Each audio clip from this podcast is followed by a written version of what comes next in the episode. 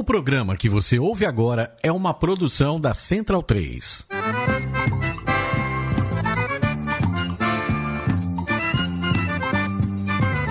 Começa agora com Gil Luiz Mendes, o seu podcast de futebol nordestino. É o Baião de Dois, aqui na Central 3. Habitão vai já pra sala que hoje tem Baião de Dois.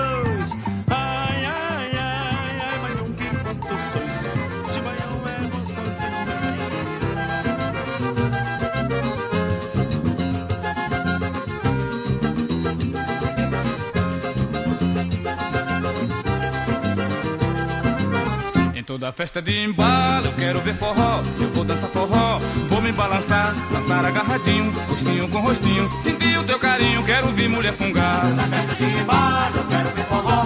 Baião de 2, edição número 202 no ar. Eu sou Gil Luiz Mendes, falando diretamente aqui dos estúdios Flávio Caçarrato, na minha casa ainda, aos 85 quatro dias, 84 dias de isolamento social dentro do meu apartamento. Faça o mesmo, fique em casa. Mesmo que a sua cidade libere você ir a fazer compras em shoppings, você não perdeu nada no shopping, então fique em casa, cara, né? Vamos deixar esse vírus aí é, abaixar a poeira, até que ache alguma vacina, algo parecido, mas fiquemos em casa. Abrimos hoje o primeiro programa do mês de junho, né? Não gravou na semana passada, então esse é o primeiro programa do mês de junho. Ô oh, saudade arretada de um forró, rapaz, não vai ter São João esse ano e isso tá me pegando. Abrimos ao som do trio nordestino, um forró pesado. Eita, que não vai ter uma roxa morena pra dar um cheiro no cangote nesse São João. Tô sofrendo, viu, Leandro? Leandro Barros aqui comigo, direto da Santa Cecília. Meu vizinho aqui tá do meu lado, mas tá tão longe também. Fala, Lê. Fala, Gil, fala, Gil. Cada dia mais distante, né, velho? Porque com essa pandemia a gente não consegue nem imaginar passar da esquina. Tá dando medo de passar da esquina, mas é, você falou agora do mês de junho aí, velho. É, é um mês do meu aniversário, bicho. Eu já tô aqui imaginando, porque esse ano eu tava prometendo uma festa para reunir todo mundo do Baião depois da gente fazer a festa na casa de, de Pereira, a tradicional festa na casa de Pereira. E aí você tocando esse negócio aí do trio nordestino agora, velho, já começou a apertar meu coração aqui, porque eu já tô imaginando como é que vai ser esse mês. É, forró pesado, forró pesado no mês muito pesado, diretamente do Recife. Já encomendou a sua pamonha, sua canjica via delivery, Paulo Augusto? Fala Gil, fala Leandro. Bom, como a pandemia tem feito aflorar a, minha vibe chefe de cozinha, eu vou tentar eu mesmo cozinhar minha pamonha, minha cozinha, minha canjica. Não garanto que o resultado vai ficar satisfatório, mas pelo menos vou conseguir passar o tempo que deveria estar sendo passado, na verdade, lá em Seu Vital, no forrozinho, no Posto da Panela, que eu sempre bato ponto nessa época do ano e se vocês que estão em São Paulo estão sentindo falta, imagina eu que estou aqui do lado, onde era para estar tá no forrozinho, no, naquele esfregado todo, e faz dois meses que não sai do canto, tendo que ouvir só pelo, no pé do rádio. Mas é isso aí. Estamos aqui é, nos protegendo da pandemia dentro de casa e comemorando três meses sem derrota do Clube Náutico Capibaribe. Você falou do seu Vital, rapaz, deu uma saudade. E fala em seu Vital, do Forró do seu Vital, um abraço para Gerardo Zabumba, o homem que segura Zabumba lá no Forró do seu Vital.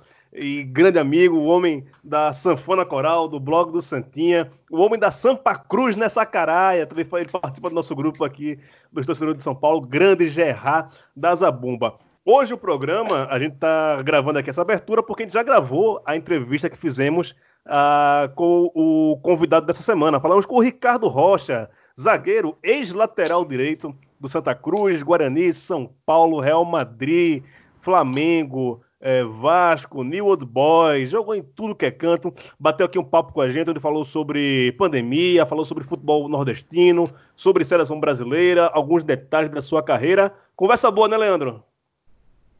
A conversa foi muito boa, muito boa, e pena que foi rápida né? Mas é, Ricardo Rocha, para mim, também foi uma grande referência. Eu acompanhei muito ele, especialmente na, nas eliminatórias de 93, que foi um período que eu, assim, quando eu começo a realmente acompanhar de verdade o futebol, né? Ali tinha 9 para 10 anos de idade, então você já está começando a, a, colecionar figurinhas, já está começando a, a se interessar por ver tudo de, de noticiário esportivo. E Ricardo Rocha era o titular daquela seleção de 93 que classificou para 94. Quando chega em 94, termina que ele, ele se lesiona na primeira partida e acaba dando lugar para o meu conterrâneo Aldair, né? Então, é, em virtude dessa infelicidade, acabou que Aldair fez uma grande Copa do Mundo e foi é, chegou como titular, tetracampeão lá em Léus, mas Ricardo Rocha ele foi um cara que, para mim, você teve as suas referências dele aí como Santa Cruz, mas para mim ele era o zagueiro da seleção brasileira, o xerifão da seleção brasileira. Paulo Augusto, você provocou o homem, viu?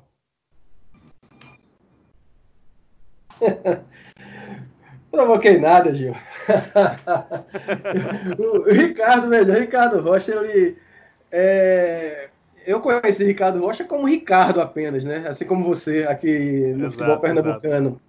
E o Rocha veio para diferenciá-lo do Gomes anos depois, quando os dois Ricardos estavam despontando no futebol. E assim, mesmo sendo torcedor do Náutico, e tipo, a primeira derrota futebolística do Náutico que eu me lembro foi a final de 83, é, eu tinha oito anos de idade. É, é, mesmo com isso, o Ricardo, ele, ele sempre foi um, um grande ídolo que eu tive no futebol. E para mim, durante os anos 80, 90, meados dos anos 80 até a Copa de 94, durante 10 anos pelo menos, Ricardo Rocha foi o melhor, indiscutivelmente o melhor zagueiro do Brasil e acho que um dos três melhores do mundo. Não à toa ele acabou batendo no Real Madrid, passou duas temporadas lá. Então, ele foi um grande ídolo que eu tive.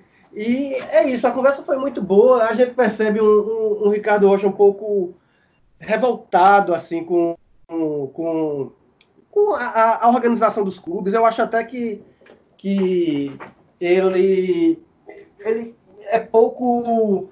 Ele é muito duro com os times do Nordeste, de alguma maneira. Ele tem o, a história, ele tem o olhar dele que merece ser ouvido, merece ser respeitado. Eu discordo de algumas coisas, mas sem dúvida nenhuma, esse era o momento dele falar. E ele falou e deu, acho que, quase uma hora de, de muito bom ouvir o que o que Ricardo Rocha tinha para dizer. Exato, é isso, né? exato. Só complementando, só complementando o Paulo aqui, Gil, é, de fato ficou muito evidente como é, para quem, inclusive, acompanha é, muito da nossa trajetória no Baião de Dois, como a gente tem algumas visões divergentes com, com Ricardo Rocha, é, especialmente do que Paulo falou sobre esse olhar que ele tem é, sobre o, o, o, futebol do Nordeste. A gente entende que outras concepções poder, podem e devem ser abordadas de alguma outra forma. Quando a gente fala sobre a aproximação de, de, de orçamento e uma série de coisas, mas é, respeitável é a posição dele e que é, isso fez o, o papo muito diverso e muito bom. Não, pois é, o Ricardo tem, tem lugar, né? Lugar de fala como ex-jogador de futebol, como cara que vive do futebol aí há mais de quase 40 anos, né? Então tem é, é importante ouvi-lo também na sua situação também como ex-treinador, ex-dirigente, hoje comentarista de futebol, a gente saber como é que pensam essas pessoas, né? Mesmo vindo do Nordeste, elas têm um, visões não parecidas com a gente. E isso é bacana também. Eu achei bem legal o papo se colocou super à disposição da gente, foi um papo gostoso, é, mesmo sendo é, a gente concordando ou não, e ele concordando ou não com as nossas opiniões, foi um papo bem bacana. E é isso, antes de gente passar para ouvir a entrevista, vou lembrar aqui a todo mundo, agradecer primeiro, desde que o, a gente colocou a Central 3, a campanha, mais uma campanha no ar sobre o financiamento coletivo, que realmente estamos precisando bastante né, a, a, nesse momento de pandemia. É, agradecer a todo mundo que chegou junto, quem já chegava junto, né? Pelo apoia.se barra central 3. Você que ainda não apoiou e quer apoiar, chega junto lá. É, vários tipos de financiamento. E tem uma notícia boa né, em, em, relação a isso, em primeira mão, falando aqui pela primeira vez, nem coloquei em rede social nem nada, nem vou colocar, então você vai ter que escutar o Band 2 para saber disso, da novidade. A gente já tinha falado é, no começo do ano que se a Central 3 chegasse a 13 mil reais de apoia-se lá no Apoia-se, iria rolar um especial do Beyond de 2 no Nordeste para falar sobre torcida, história do futebol nordestino. Isso vai rolar. Ah, finalmente batemos os 3, 3 mil reais. Estamos planejando aqui como é que vai ser. É, lógico, vai ter que ser depois da pandemia, mas é, iremos ao Nordeste, vamos produzir um material muito legal, vamos começar a pensar esse material, se vai ser um documentário em áudio, se vai ser um programas especiais do Baião de Dois, mas vai rolar. Obrigado a todo mundo que participou aí, tem participado e pode participar ainda. Lembrando, Central 3, apoia-se.se barra Central 3. Também lembra lá de seguir a gente nas redes sociais, todas as redes são Baião, são arroba Baião Podcast. Também temos as nossas playlists no Spotify, procura lá Rádio Baião de Dois e você vai ver todas as músicas que tocaram no Baião de Dois durante essas cinco temporadas. E é isso. É, vamos ouvir agora o Ricardo Rocha, a nossa entrevista com ele. Valeu, Lê, valeu, Paulo. Grande abraço. Valeu, Gil, abraço.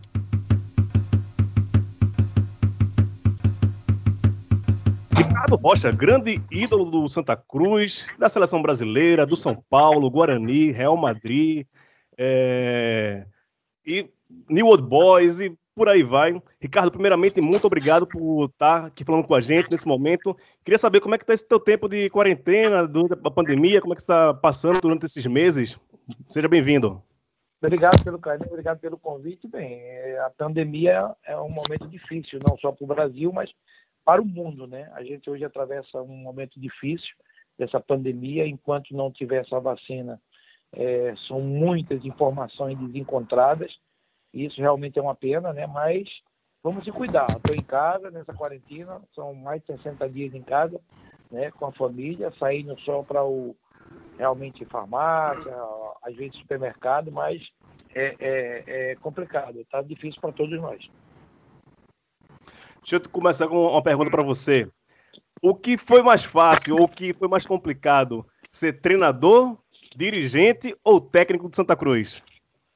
Cortar um pouco, me fala aí, de novo. É, para começar, foi mais complicado para você ser jogador, treinador ou dirigente do Santa Cruz? Mais difícil? Sim. Eu acho que mais difícil, o mais fácil de todos é ser jogador, porque é uma coisa que você gosta de fazer. O resto é muito complicado, né? Eu acho que tanto ser dirigente como treinador é, é, é, uma profissão às vezes que você não depende muito de você. Você às vezes como jogador, treinador, você quer contratações e o time não tem dinheiro. Você como dirigente às vezes é, você precisa é, é, respeitar algumas normas dos clubes, enfim. Mas o mais fácil, eu te digo, dos três é foi ser jogador. Certo. E fala pra gente como, como é que foi o teu início de carreira lá no Santa Cruz. Você começou muito jovem né, na Barra do Santa, começou no Santa Amaro, né? E do Santa Amaro foi pro Santa, super campeão em 83. E também fala como foi a, a tua transição da lateral direita para zaga. É, na realidade eu comecei no Santa, no Santa Amaro, né, fui transferido para o Santa Cruz, Santa Cruz me comprou na época. Né, até eu brinco hoje que a minha troca foi inusitada porque foi por é, 20 pares de chuteira, 20, é, dois jogos de camisa e, e 20 pares de chuteira, dois jogos de camisa e 20 bolas. Né? Foi uma troca inusitada para o Santa Mara. Mas, bem, aí eu fui de Santa Cruz, né? joguei de Santa Cruz e joguei de Santa Cruz. É, é, eu fazia as duas funções, zagueiro e lateral direito.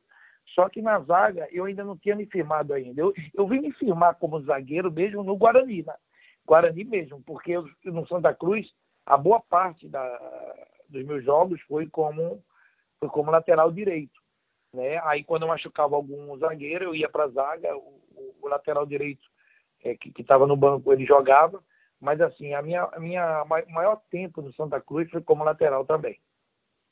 E foi Carlos Alberto Silva, né, que fez essa, essa transição contigo, era, era o técnico do Santa naquela época? Não, não, ele sabia, não foi ele não. Ele é o meu grande incentivador, é como se fosse um pai para mim.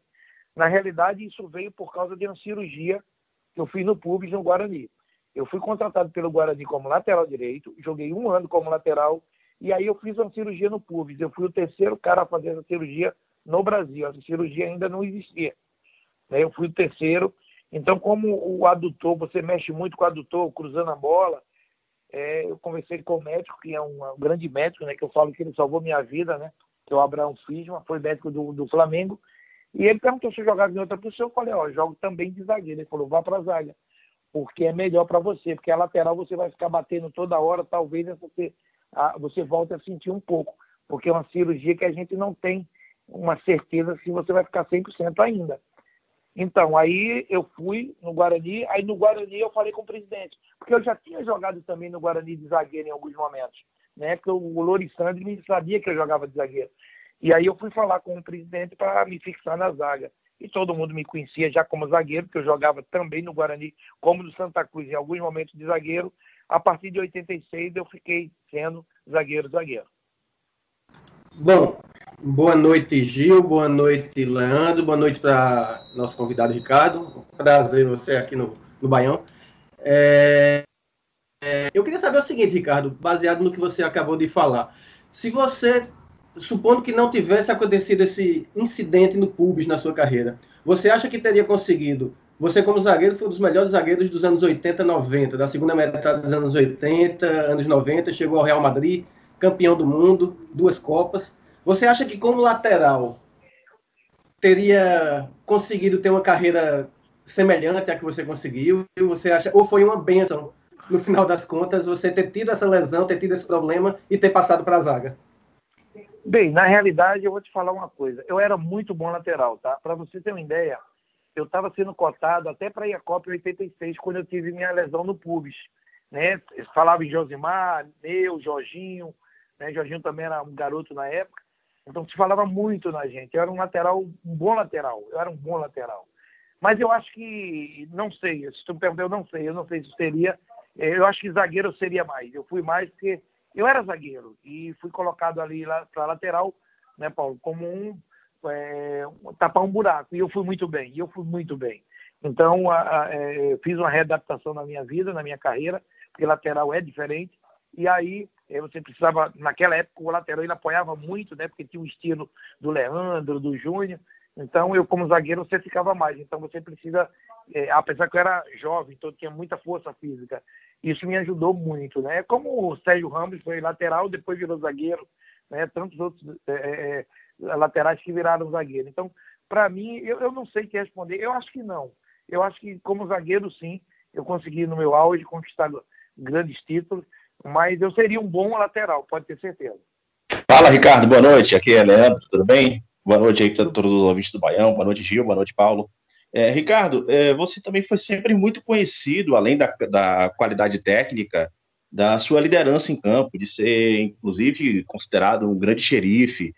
Teve uma participação é, fundamental também na Copa de 94, mesmo se lesionando e não participando dos jogos.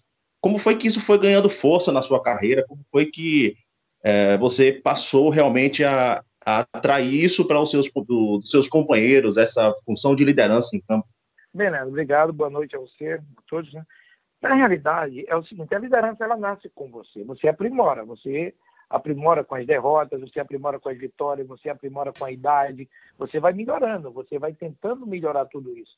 Mas eu na base eu já tinha uma liderança, então isso é bom né? É uma coisa minha, né? Uma coisa nada que nasceu, é como eu te falei, mas que não foi construído, porque liderança você não constrói. Você melhora ela, né? Você constrói ela para ser melhor, mas você conhece um jogador que tem liderança. Já na, na, base você é, conhece. Por isso que, que, eu acho que uma das coisas que a gente fala muito nessa nova seleção é a falta de lideranças, né? Essa seleção brasileira. Então é muito bom quando você tem lideranças, eu não digo uma, várias, então, essa liderança vem é no dia a dia, no trabalho, amigo. É na confiança dos dirigentes, é na confiança da torcida, é na confiança é, é, é, dos jogadores dentro de campo. Então, isso é um trabalho do dia a dia que você tem que fazer. E graças a Deus, eu... e outra coisa, a liderança, você não precisa ser, ser o capitão do time para ter a liderança. Você não precisa ter ser o capitão do time para ter essa liderança. Então, é, é, como eu te falo, eu acho que isso aí você constrói no dia a dia e no trabalho que você faz, né? Com essas pessoas que estão ao teu lado. É, falando de seleção, que você tocou nesse, nesse, assunto aí, Ricardo, esse ano, esse mês, né, faz 30 anos da Copa de 90, que, na minha opinião, por exemplo, assim, é uma Copa meio injustiçada com aquela seleção, né? Se a gente for pensar o, o jogo da eliminação, o jogo das quartas de finais, o Brasil amassou a Argentina aquele jogo todo e numa jogada genial do, do Maradona, que ele consegue tirar de dois, três ali, e deixar o Canidia na, na, cara do gol. Mas eu queria que você falasse sobre essa Copa de 90, a tua primeira Copa, como é que tu estava na, na, naquele momento, e 30 anos depois, como é que você olha para aquela seleção? Bem, eu sempre falei isso. Acho que a seleção de 90, individualmente, Se tu pegar todos os jogadores de 90, todos, todos de 94, a seleção de 90, para mim, ela é mais forte. Tá? Ela é mais forte, em termos de, de peça por peça. Agora, era um grupo que não estava. A gente sabe disso, a gente houve muitos problemas. Né? Houve um, racha dentro do, dentro do grupo, houve problemas. Enfim, então acho que isso não foi bom. Não foi bom. A gente errou muito. E é como eu te falo. E quando você erra, é, é uma coisa que você que te ensina muito. A derrota ela te ensina mais para você reconstruir sua vida. Uma vitória você ganha. Às vezes, vê, eu, eu vou ser sincero. Se a gente ganha aquele jogo da Argentina, a gente poderia ser campeão. Mas se a gente ganha e não ganha a Copa, eu não sei se a gente ganha 94. Porque talvez a gente mascararia muitas coisas que aconteceram naquela Copa. Entendeu? Então, eu acho que foi uma lição negativa para a gente, mas que houve uma reconstrução de todo mundo para que a gente pudesse ser campeão. E tem muito disso no Reflexo 94, né? Como você mesmo falou, aí você, o Dunga, você até nem jogou toda a Copa, né? Machucou logo no início, mas ficou ali nessa questão da liderança sua.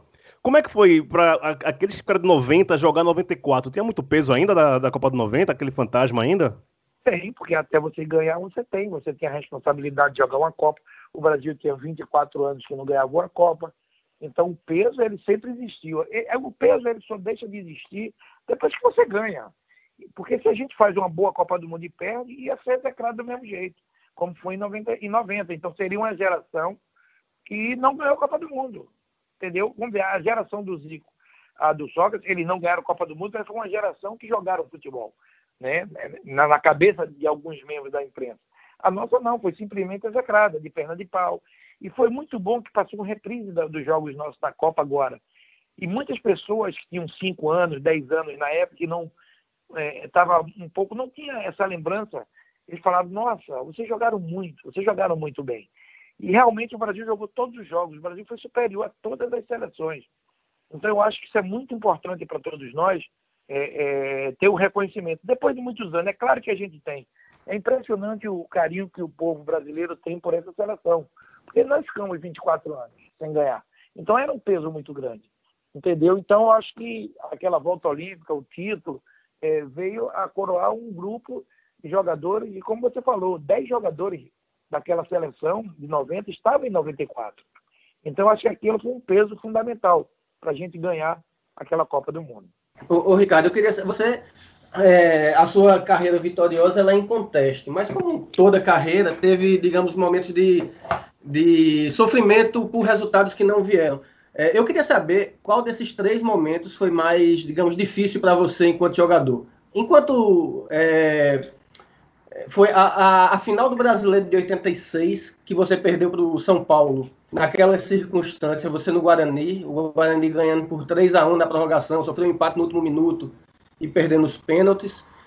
A derrota para a Argentina na Copa de 90, ou você ter se lesionado e não ter podido jogar toda a Copa de 94?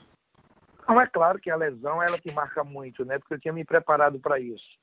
Né? Agora, a dor mesmo, veio essa dor e, e não, não, tem como não, não ser dor, mas graças a Deus o grupo ganhou aquela Copa, nós ganhamos todo mundo junto.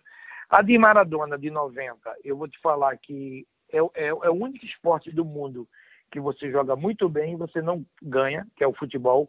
Qualquer esporte do mundo, se você jogar bem, se você jogar bem um basquete, você ganha. Se você jogar bem o tênis, você ganha. O futebol não. O vôlei você ganha. O futebol você joga bem perto. Então eu acho que, que é impressionante, é impressionante. O Brasil fez um partidaço e não merecia a derrota. Agora é claro, aqui marcou muito para mim foi a do Guarani, por quê? Para mim é das três. Porque o do Guarani é o seguinte: é, a gente fez um belo jogo também e tomamos um gol faltando muito pouco tempo, né?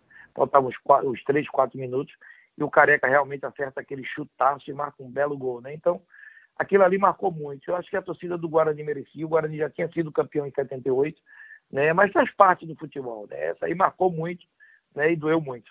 Ô Ricardo, é, voltando um pouco também para a seleção brasileira aqui, é, a gente tem no histórico é, pouquíssimas convocações para a seleção de jogadores que atuam no Nordeste.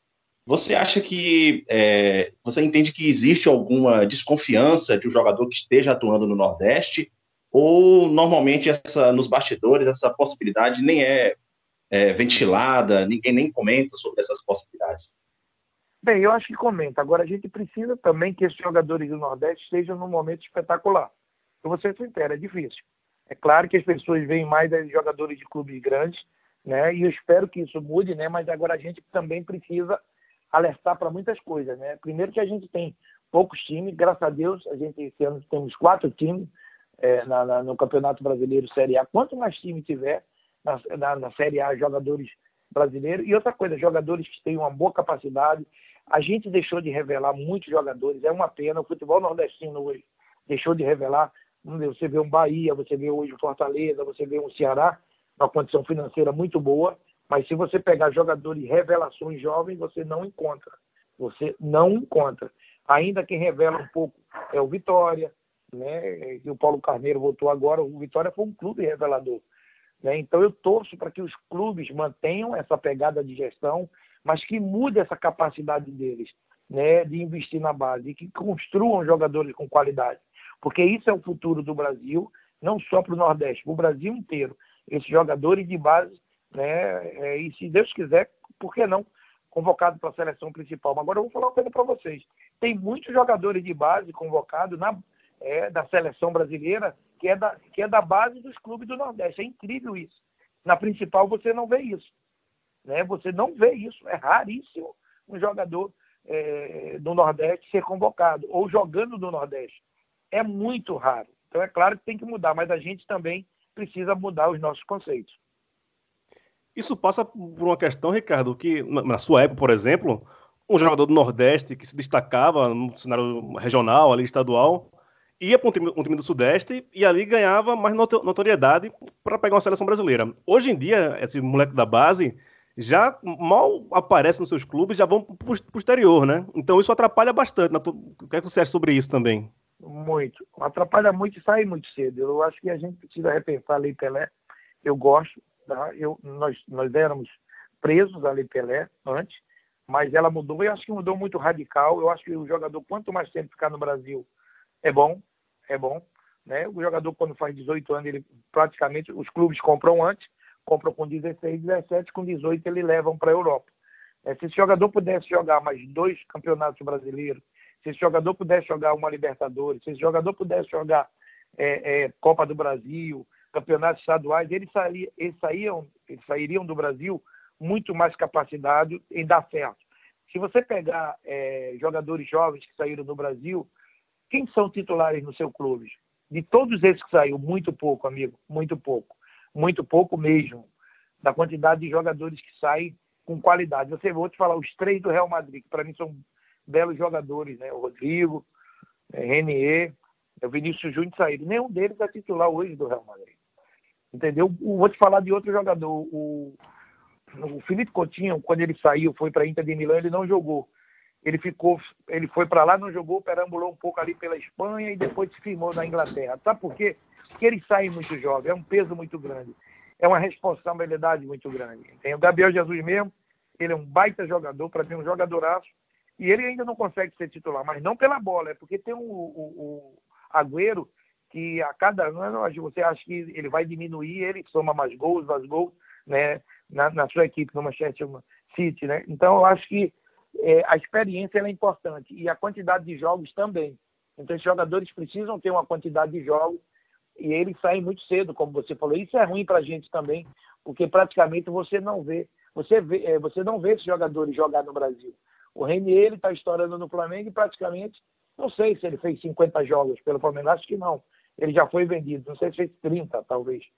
Então já foi vendido. Então é uma pena que esses jogadores saiam tão rapidamente. A gente, o, Ricardo, a gente também tem uma questão né, na, na base, talvez pelo tamanho do país, pela quantidade de clubes, não sei. É, normalmente, quando você vê uma geração, por exemplo, de Portugal, que fez uma grande campanha no Mundial de Júniores, são esses mesmos jogadores quem vão, quem vão estar na seleção principal 5, 10 anos depois. Na Espanha, a mesma coisa, a seleção da Espanha campeã do mundo em 2010 foi a base da, da seleção que em 2003 foi vice-campeã de juniores, né, que perdeu para o Brasil. É, no Brasil, a gente vê, tem alguns casos excepcionais, como o Neymar, como, como o Diego, alguns jogadores que se destacam na, na base e que também se destacam na, na seleção principal. Mas tem muito caso de jogador que se destaca na base. Dar um exemplo, o Adriano Gerlin, que em 93 foi o melhor jogador de juniores do mundo, é, o Brasil campeão do mundo. Seis anos depois, sem, obviamente, querer desmerecer o meu time, o Náutico, ele estava jogando no Náutico, com 24 anos de idade. Então, há, uma, há também um, uma, digamos, dificuldade né, de jogadores que se destacam na base, manter esse destaque e chegar ao profissional. Muito, muito. É outra coisa. Profissional é outra coisa. E tem jogadores que não se destacam. O Kaká ele não era titular no São Paulo na base e quando subiu ele se tornou o Kaká que ele é. Então eu acho que você tem que estar preparado psicologicamente, fisicamente. Isso depende muito de cabeça a, cabeça do jogador. Isso aí é um trabalho que você tem que fazer. Então a bola, é, é se você não está preparado, é, eu me recordo quando eu estava no banco e o treinador me chamou para jogar, né? Eu era zagueiro e, e, pintou uma situação na lateral direita, eu estava pronto. Falou, você vai dar lateral direita? Falou, estou pronto, eu estou pronto, eu vou.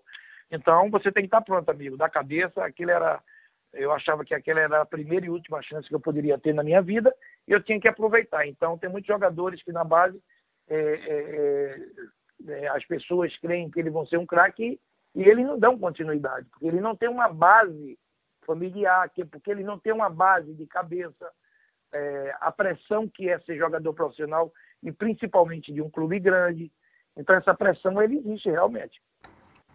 Ô Ricardo, é, sobre a, a, a, questão orçamentária que nós temos aqui no Brasil, é, obviamente a gente tem uma diferença muito grande entre os orçamentos que nós trabalhamos nos clubes do, do Nordeste e os orçamentos que se trabalham nos clubes que têm uma, um apelo midiático maior no Sul e no Sudeste. É, com essa pandemia que a gente está atravessando agora, com esse momento, é, nós estamos vendo aí o, o, próprio mercado, a economia mundial, sofreu um impacto muito significativo. Isso já está refletindo no futebol. Qual a sua expectativa em relação a isso aí? Você acha que essas diferenças orçamentárias elas podem se aproximar mais ou ainda se distanciar muito mais? Não, distanciar muito mais não, mas aproximar eu não acredito. Eu não acredito por quê? Deixa eu te falar. Flamengo é a maior torcida do Brasil, Corinthians essas equipes, elas vão continuar ganhando mesmo. Mas o que eu acho é o seguinte, que, que de coração, eu acho que a gente tem que primeiro acabar com esse é, é, é, é pensar no Nordeste quando a gente pensa essa síndrome de vira-lata, como se fala, né? Que a gente diz, ah, é do Nordeste. Não, o Bahia está crescendo, o Ceará está crescendo, é, é, o Fortaleza está crescendo. Então, eu acho que você tem que entender aonde você pode chegar. Claro que você quer chegar sempre ao máximo. Eu vou ser sincero, eu não vejo mais, na minha cabeça, tem que mudar muito, tá? Um time do Nordeste sendo campeão brasileiro. O Bahia foi campeão, tá? O Náutico em um certo momento. Eu não vejo, tá entendendo? Pela, porque você precisa ter elenco, você precisa ter dinheiro. Enfim, é, é, é muito difícil. Ponto corrido, tá? Eu não vejo agora o mata-mata, ok, Copa do Brasil, ok. Agora, é, o que eu falo é que tem que fazer um trabalho. A base ela foi esquecida. E vou, te, vou voltar a falar mais uma vez. É, esses grandes clubes, quando tiverem um bom momento, tiveram muitos jogadores de base também. Né? O Atlético Paranaense faz um trabalho como ninguém. Foi campeão da Copa do Brasil, foi campeão da Sul-Americana. Então, por que não um time do Nordeste não pode lutar para isso? Então, acho que a gente ainda pensa pequeno, tá? Ainda pensa pequeno. Eu me lembro que agora, eu acho que foi o Fortaleza, perdeu para o River, no River não, Independente, enfim, a classificação pela é, Copa né, Sul-Americana. Sul-Americana. Sul independente. É, independente. independente. Isso, aí todo mundo ficou falando, pô, jogou bem, que pena. Não, não, tem que classificar. Tem que classificar, é isso que a gente tem que acabar. O Fortaleza tem um grande time. Não deu, tudo bem, faz parte, mas tem que pensar grande sim, de fazer uma grande campanha. Eu me recordo que o Remo uma vez não ganhou do, do Boca lá na Bomboneira, Paysandu. Né? O, o Paysandu, né? Não ganhou da, da, da, da, Então, essas coisas acontecem. Futebol, ele te dá isso, eu já te falei. Futebol, você pode jogar mal e ganhar. E jogar bem também ganhar. Então, o que eu acho em relação ao futebol nordestino é que a gente tem que buscar mecanismo. Não adianta, a gente não vai se aproximar, gente. Me desculpe, eu sou Santa Cruz. Como é que isso quer que o Santa Cruz tenha uma torcida para mim linda, maravilhosa, Ceará, Bahia, Fortaleza, todo mundo, é, Maceió, é, é, CRB, enfim, como é que a gente vai se aproximar ao Flamengo, gente? É impossível financeiramente. O Flamengo tem um faturamento de mais de um bi. Quase 10 vezes mais do que muitos clubes do Nordeste, ou a maioria. Né? Talvez um clube do Nordeste fature 10% do que o Flamengo fature no, no, em um mês. Então, acho que a gente tem que colocar o pé no chão, ser humilde, ser humilde mesmo nisso aí. Eu estou te falando, porque é uma diferença financeira muito grande, é difícil você chegar. É difícil você chegar. Agora, isso não impede que o Bahia não possa ganhar do Flamengo. Não ganhou de 3 a 0. Fortaleza também não ganhou alguns clássicos. O, Ceará também. Então, me lembro que o Ceará, o ano retrasado, ganhou do, do Maracanã do, do, Flamengo de 1 a 0. É, tá, tomou sufoco. É aquilo que eu te falei. O Flamengo merecia ganhar. O Ceará foi lá e fez um gol e ganhou o jogo, amigo. Isso não importa. Agora, não dá para você passar ilusão para o torcedor e mentir. Dizer, não, a gente vai chegar no campeonato brasileiro. Não vai não, velho. Não vai não. Porque não é só Flamengo, é Flamengo, é Palmeiras, é Inter, Grêmio. Uma, uma equipe que estão muito mais estruturada do que a gente e que tem uma condição financeira muito grande. Agora, se você me falar de uma Copa do Brasil mata-mata, ok. Entendeu? Então eu acho que a gente precisa ter um pouco dessa humildade de trabalhar. Eu me recordo que o presidente do esporte que passou, ele falou, não, eu não discuto no Nordeste, eu discuto com o Flamengo. Ele foi muito soberbo em falar isso. Ele não tem que discutir com o Flamengo. O esporte não tem essa capacidade. Eu estou te falando. Isso não estou menosprezando o esporte, não. Porque o Santa Cruz, o time que eu joguei, que eu amo, que é minha torcida, também não tem. E nenhum clube do Nordeste. Você tem para conversar. Agora, vê o time do Flamengo, hoje que está montado. Por quê? Pela condição financeira. O Flamengo foi uma gestão maravilhosa. Aí é que eu digo, a gestão do Bahia, maravilhosa. A gestão do Ceará, ótima, maravilhosa. Ceará, Fortaleza, ótima, maravilhosa. Até agora, né? eu estou vendo, estou analisando agora. O Náutico hoje é um clube de gestão, o CSA também subiu, desceu, mas estava bem equilibrado. Estou vendo o CRB. Os clubes do Nordeste começaram a fazer uma boa gestão. E isso é que me dá um alento de dizer, a gente vai crescer, nós vamos ser fortes, o Nordeste vai ser forte. É isso que eu penso. E nessa questão do fortalecimento do futebol nordestino, Ricardo, uma questão que eu queria colocar contigo é a tua opinião sobre campeonatos estaduais e a Copa do Nordeste. A gente sabe que a Copa do Nordeste chegou, ficou, caiu na, nas graças do público, nas graças da, da torcida. Ah, os clubes também gostam de participar porque tem um, ali uma, um retorno financeiro interessante, mas essa questão entre estadual e o campeonato regional, na tua opinião, dá para conciliar os dois? O estadual hoje mais atrapalha do que ajuda os clubes no Nordeste? Qual a tua opinião sobre isso? Não, não atrapalha não, dá para conciliar. Eu gosto do estadual, eu tenho minha opinião, eu gosto. Por mim, eu manteria. Agora, a Copa do Nordeste, ela cresceu muito. Eu acho que a Copa do Nordeste é o único torneio que existe realmente 99% são clássicos. 90 você pega um, um, Fortaleza, ele vai jogar em Maceió com, CS, com CSA ou com CRB, é um clássico. Você vai chegar em Recife, pega o Náutico, vai jogar com o Ceará, é um clássico. Você pega o Bahia, vai jogar contra o Confiança, é um clássico. Então, é, é são clássicos é, nordestinos, coisa que a gente não tinha. E, e, é um sucesso enorme. Isso aí cresceu muito ao longo do, desses anos. A Copa do Nordeste, para mim, é, é, é, é o grande coqueluche para nós nordestinos. Muitos jogadores antes que não se via, hoje você vê na televisão jogos passando, é, vários jogos no Maranhão, no Piauí, enfim, então times que você só via uma vez por ano na Copa do Brasil.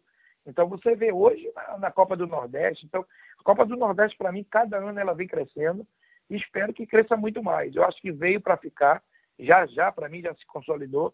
Né? Então eu adoro a Copa do Nordeste, agora eu não esqueceria não. Por, sabe por quê? Porque os regionais também, gente, a gente tem que pensar em clubes menores. Agora, clubes menores que precisam melhorar cada vez mais, entendeu? Porque clubes menores também revelam. Eu não joguei no Santa Amaro, eu não era garotinho quando fui, fui. É claro que eu fui para a base de Santa Cruz, mas eu estava jogando no Santa Amaro. Igual a mim, muitos jogadores também. Então, acho que o regional não tem que acabar, não. O que precisa é que tenha, às vezes, clubes aqui para nós, me dá pena tudo, mas que não tem nem condição. Né? Não paga jogador, é, não tem alimentação, é um, é um, sufoco. Esses clubes não merecem estar. Agora, o, re, o regional qualificado, eu assino embaixo. Ricardo, falando em estadual, aqui, no, aqui em Pernambuco, eu, tô, eu, eu sou aqui do Recife, né? estou falando do Recife. É, quem, é mais, quem, quem é rival maior para você, para Santa Cruz? É Esporte ou Náutico? Não, sempre foi essa rivalidade, ela mudou, era Náutico antes, aí mudava o Santa Cruz, aí depois ia para o esporte, mas hoje, sabe, a rivalidade não tem jeito. É, é, pelos títulos e por muitos anos que o Náutico não conquistou título, está conquistando agora, no belo trabalho do presidente, da sua, da sua gestão. Eu sou fã da gestão do presidente do Náutico, estou te falando que ele está mudando né, essa mentalidade, né? Agora, é, o clássico é Santa Cruz Esporte, a rivalidade, né? E tem mais, eu sempre digo isso. O torcedor do Náutico ele tem que ser agradecido duas vezes né, ao Santa Cruz, porque as duas vezes que o Náutico ia ser, que o, que o esporte ia ser hexa, o Santa Cruz ganhou. Então, é, é verdade. Mas, mas, em 2001, depois o Náutico ganhou a final, viu? Inclusive, é, você era o técnico, não era do, do Santa Não, claro, não, mas o Náutico tinha um bom time, eu era Murici, é isso que eu te falo. Então, eu acho que a gente, na realidade, é como eu te falo, eu acho que, que a rivalidade tem, os clássicos, ele existe, né? Principalmente em Recife, mas eu gostaria muito desse crescimento de ver o do Náutico como, como eu estou tendo. Porque é bom você ter três. É, você pega clássicos nos estados, o único que tem três clássicos, o único, o único é nós, em Recife. Esporte Nacional, a gente pega Bahia e Vitória, CSA e CRB, né? Confiança Sergipe. Enfim, aí se você pegar, entendeu? Talvez um pouquinho ali, 13 Botafogo e um pouquinho Campinense, talvez, mas é mais Botafogo e 13. Então, se eu pegar mais, Recife se você tem Náutico, Sport Santa Cruz. Então isso é bom, é bom que os três estejam bem. Por isso que eu torço muito para que os, os, times do futebol é, é, nordestino eles cresçam, mas cresça com gestão séria, porque isso é muito bom. Eu gosto de Ricardo, Ricardo também é que nem a gente, é clubista. Só, só, só eu também sou torcedor do Santa Cruz. Não. Rapidinho. é, Paulo. Velho, deixa só... eu te falar uma coisa. Rapidinho, Fala, deixa Ricardo. eu te falar uma coisa. É, eu sou um otimista da vida. Eu vim de uma família muito humilde. Eu joguei em Santa Mara, fui trocado por bola e cheguei a ser campeão do mundo. Joguei no Real Madrid.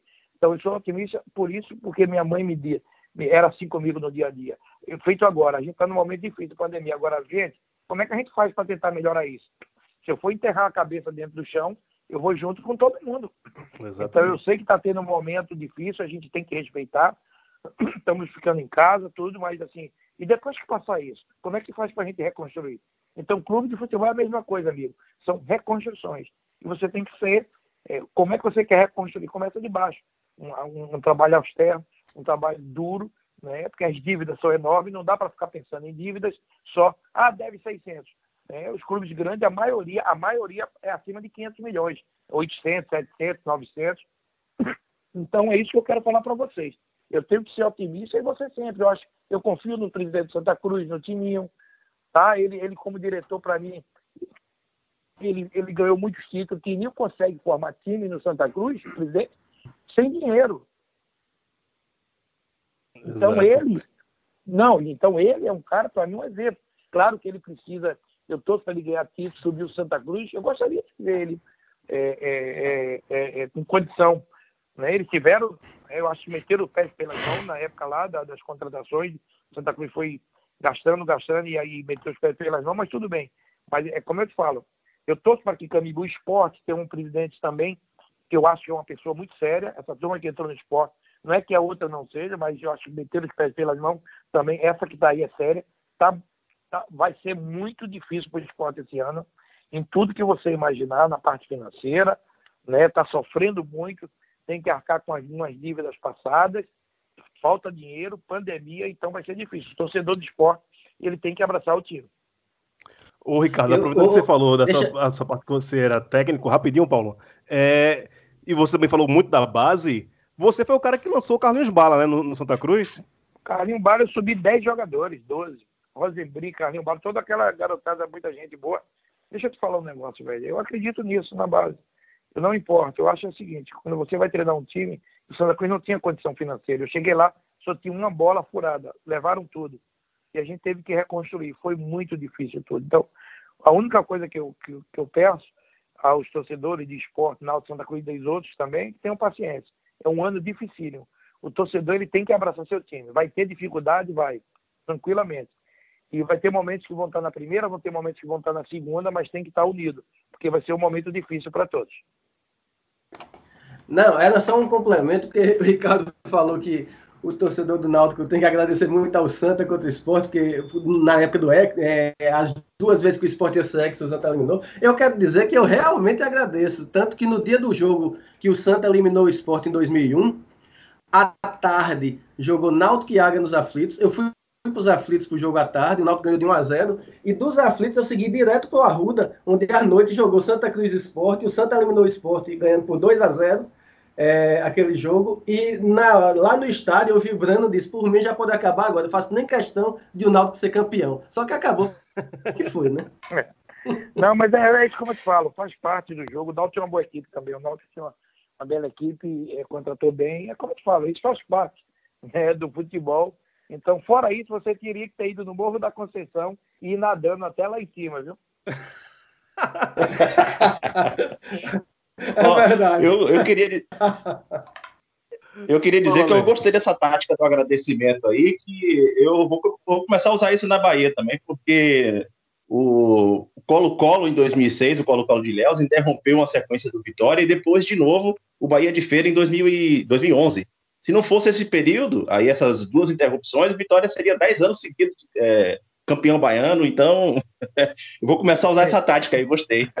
Não, mas é, tem que agradecer mesmo. Tem humildade de agradecer. Né?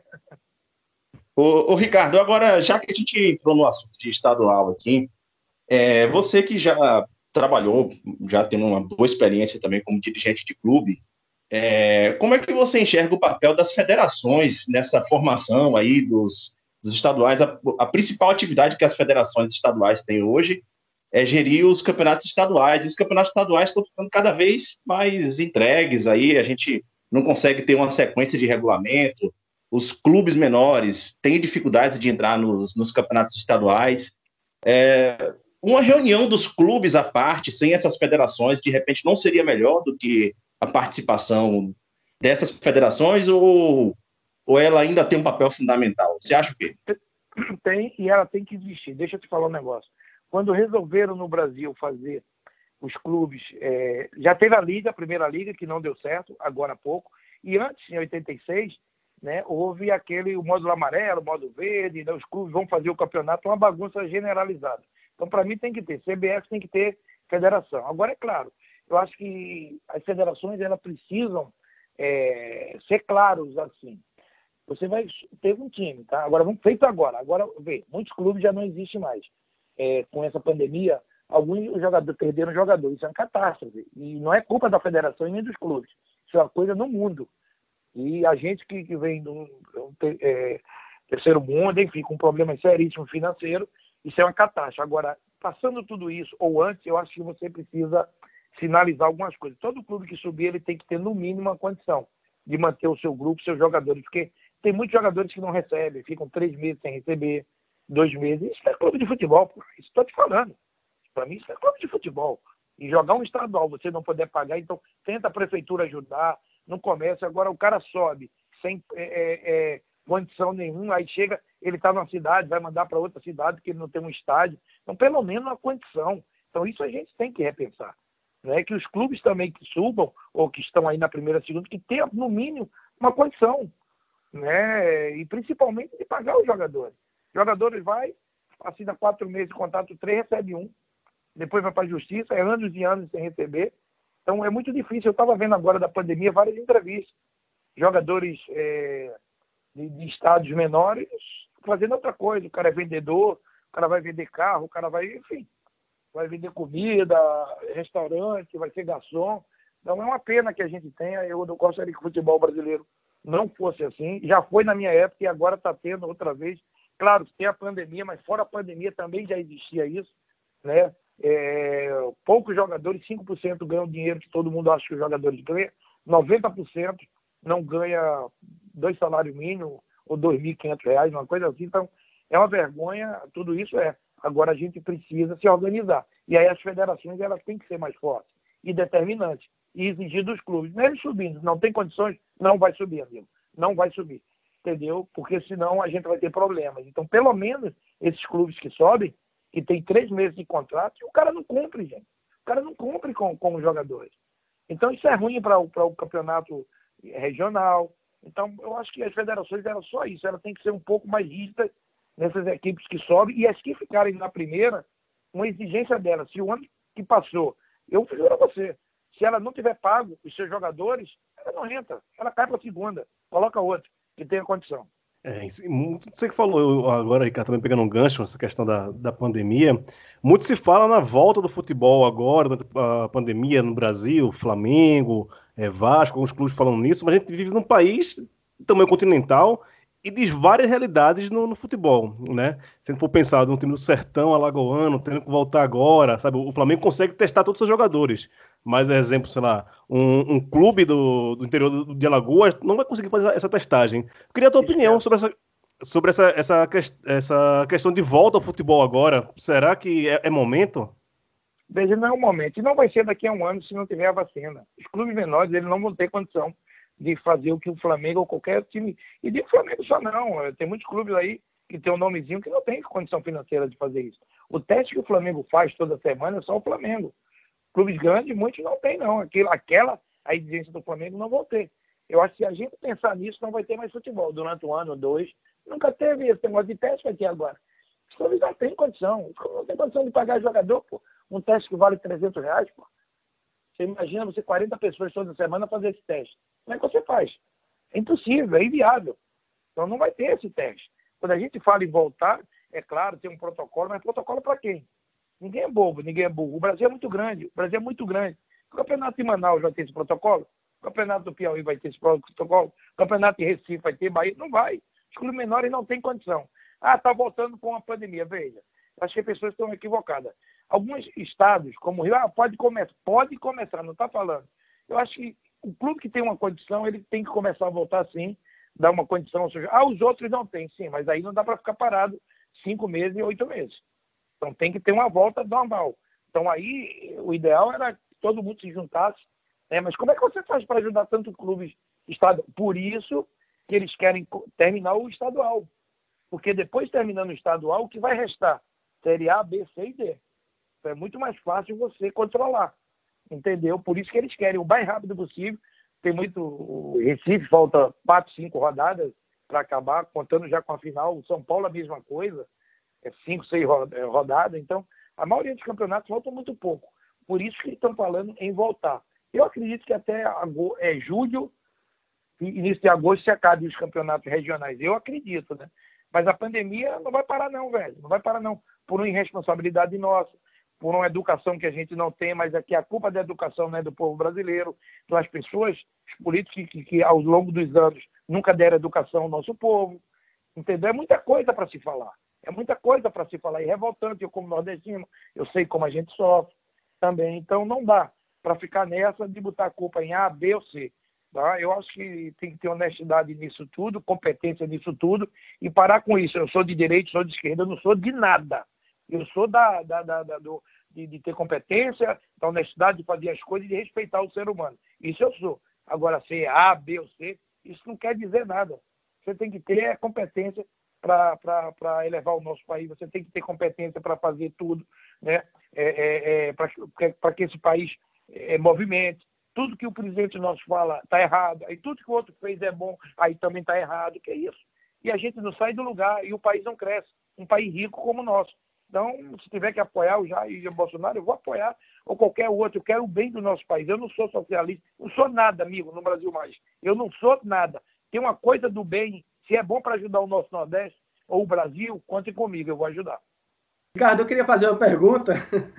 Eu queria fazer uma pergunta voltando a. Uma pergunta de memória, voltando àquele time de 83, aquele ano que você foi campeão pernambucano é, pelo Santa Cruz a gente tinha uma geração que era muito talentosa jogando bola no futebol pernambucano, né? não só no Santos, como no Náutico, no esporte, eram desempenhos bons em campeonatos brasileiros.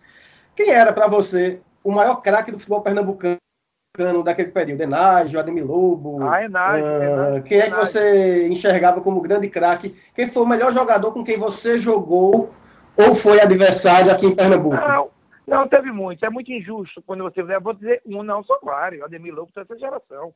Grandes jogadores. Eu joguei com grande Joãozinho, Porta, Cracaço. Eu joguei com muita gente boa, gente. Então, não dá para falar um. O que eu diria, o Enage, para mim, no meu time, Enage era fenômeno. Zé do Carmo, Cracaço. Então, é muito difícil você apontar um jogador, Alberes Náutico. Pô, muita gente. É, agora, o que eu acho é o seguinte. É, o Enage, realmente, para todos nós, seria a grande estrela como foi do campeonato, mas também um dia no Brasil, né? esperava muito mais dele, né? Ele render muito mais. Então o Enage, para mim, era esse grande jogador. Pegando o gancho na pergunta do, do Paulo, Ricardo, é, Santa Cruz de 83, Guarani de 86 ou São Paulo de 90?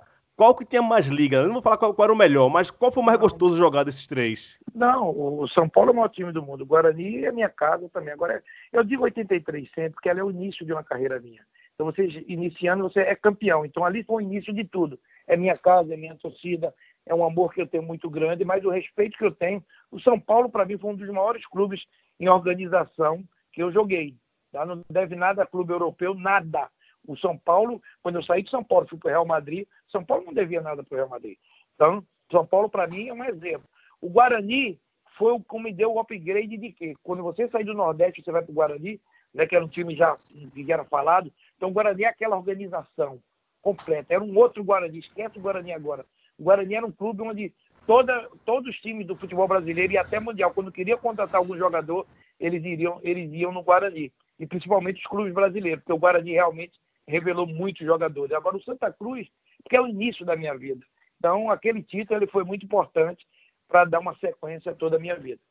É, o Ricardo, só para finalizar também aqui a, essa, essa participação, é, sobre treinadores, a gente no último ano discutiu muito a questão dos treinadores aqui no Brasil, virou pauta justamente a chegada de um treinador, é, um treinador europeu aqui, que trouxe concepções diferentes para o nosso futebol, concepções mais modernas. É, como é que você vê o desenvolvimento do profissional treinador aqui no Brasil hoje? É, eu acho que eu, chegaram alguns treinadores, né? Eu acho que os treinadores de moda é o Jorge Jesus, pela sua competência, mas eu acho que os treinadores brasileiros têm muita qualidade também. Né? Eu acho que fizeram jogar, os treinadores brasileiros fizeram grandes clubes brasileiros jogarem bem. O Vanderlei Luxemburgo, Filipão, muitos treinadores, e a gente tem que respeitar. Eu acho que a chegada de um Jorge Jesus, é claro que ele veio para nos, é, nos orientar em algumas coisas. Eu acho que o futebol brasileiro ele deu uma, deu uma parada. Com a chegada dele, você vê um Flamengo jogar que agride, que vai dentro do campo do adversário, que vai em busca da bola, que tem posse de bola, enfim. Então, isso aí me surpreendeu e, e, e eu acho que foi bom. Eu acho que é um alerta. O próprio São Paulo também, no próprio Santos. Então, esses treinadores vieram, acho que para dar uma balançada não sei se os nossos senadores estavam acomodados, mas uma balançada mesmo de dizer, pô, vamos, vamos voltar a ser o que nós éramos. Porque você vê, treinadores brasileiros, ele, ele pouco saem do Brasil. Ele, a gente não tem ninguém na Europa, tem aí alguns lugares, um pouco mundo árabe, todo mas na Europa você não tem treinadores brasileiros. Então a gente torce para que isso aconteça e os treinadores brasileiros voltem, porque eles são capacitados, capacitados. Então é isso que eu falo sempre. Né? Eu acho que os nossos treinadores eles são bons são bons e têm qualidade para isso. Eu acredito no trabalho do Tite, eu acho que está bem entregue, acho que eu não tenho problema nenhum, eu acho que às vezes as pessoas, ah, o Tite tem que sair, o Brasil está jogando bem? Não, pode jogar bem? Pode. Então isso, eu espero que o Tite dê uma qualidade de jogo ao nosso futebol. Só para finalizar, Ricardo, Sim, mas... uma pergunta, é. aproveitando a do Leandro, já que falou de, de treinadores brasileiros em relação a estrangeiros, Treinadores nordestinos. Uma vez o Givanildo Oliveira chegou a falar que nunca teve chance num clube grande do, do eixo Rio-São Paulo por ser nordestino. Hoje a gente não vê nenhum treinador nordestino de renome, né? Dado Cavalcante, você também tentou ser treinador, Roberto Fernandes, Zé do Carmo. Por que a gente não tem um treinador nordestino hoje na Série A, por exemplo? É, isso faz parte é, é, é da vida. Quer ver o um negócio? Hoje os grandes treinadores são gaúchos e há muito tempo. E, e aí, como é que faz? Eu acho que é, é, uma, é uma coisa que não, não tem, eu não vou por esse medo, ah, porque é nordestino, não. O Rivaldo, o maior jogador do mundo, foi nordestino. Eu fui campeão do mundo, eu sou nordestino. Então, Daniel Alves, o maior jogador do mundo na sua posição, nordestino. Eu não vou por isso, não. Acho que talvez a gente não tenha tantos cursos, a gente não se prepara tanto né, para ter essa condição. Entendeu? Acho que a gente tem que se preparar mais. Eu acho que tem que acabar com isso. Achar que a gente não, não, não, não não é capaz, que a gente não tem condição. Acho que a gente tem condição sim. Acho que pode ser. Agora, se eu perguntar qual o motivo, realmente não sei. Talvez eu acho que não tenha paciência de. Eu mesmo não tive paciência. Quando eu fui de Santa Cruz, né? E depois eu falei, não, não é isso que eu quero. Eu prefiro, eu prefiro outras coisas. Então, uma coisa minha, minha, porque eu podia ter dado sequência, mas não quis. Então, é difícil você analisar assim, por que não dá certo. E é trabalhar. Eu acho que a gente tem condições e ter um treinador nordestino, sim, um bom treinador, Mas é como eu te falo, talvez a gente não se prepare tanto como os outros treinadores. É isso, Ricardo. Queria te agradecer. Muito obrigado pela disponibilidade. É, uma boa quarentena para você. É, falar que aqui no Baião de Dois somos todo, todos seus fãs. Eu, particularmente, tenho você como meu ídolo, porque ah, sou torcedor do Santa Cruz. É, torci muito por você. Ele tá lembrando da Copa do 90. É, a minha família torceu mais por você do que pelo Brasil na, na Copa de 90. Isso é uma lembrança que eu tenho da minha infância. Todo mundo lá em casa torcedor do Santa Cruz também. E é um grande prazer te receber aqui no Baião, viu? Muito obrigado. Obrigado, velho, pelo carinho. Um abraço a todos os amigos do Baião. É um prazer imenso falar com todos vocês. Valeu, obrigado. Forró pesado, forró pesado, a moçada se assanha, ninguém quer ficar parado. Forró pesado, forró pesado, a moçada